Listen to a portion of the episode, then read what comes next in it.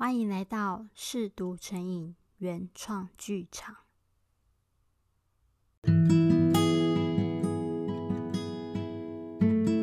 我是 Maybe，今天带来的是那些再也无人过问的爱情遗物第十一集。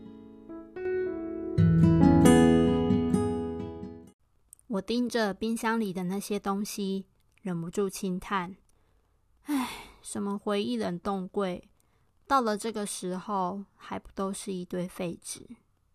他只是微笑说道：“On ne voit bien qu'avec le cœur, les sons sont invisibles pour les yeux。”不知道他在说什么，但听起来像是法文。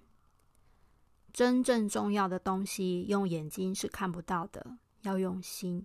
出自《小王子》。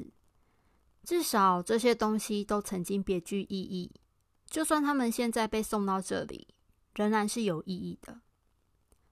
暖黄色的灯光虽然温暖，但这个空间却隐隐透出淡淡的哀伤。静离开后，森就没再认真找过下集了。不过，从来不看书的他，倒是很努力的把所有其他的村上春树看完了。所以他到现在还是不知道挪威的森林的结局喽。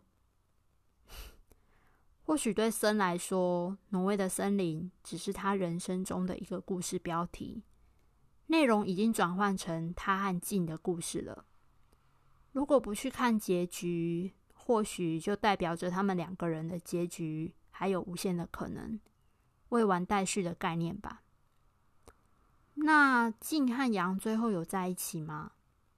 不知道，我只知道后来森和另外两个人都没有联络了。嗯，果然是个又悲伤又寂寞的故事呢。这里的东西哪一样不寂寞呢？或许你会觉得这里的配置和摆设有点奇怪，那是因为这里的每一件物品都不属于我。他们都有自己的故事。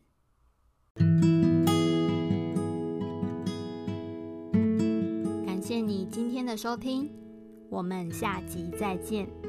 喜欢阅读文字的朋友们，欢迎点击下方资讯栏的方格子或镜文学的连结，阅读完整文字版哦。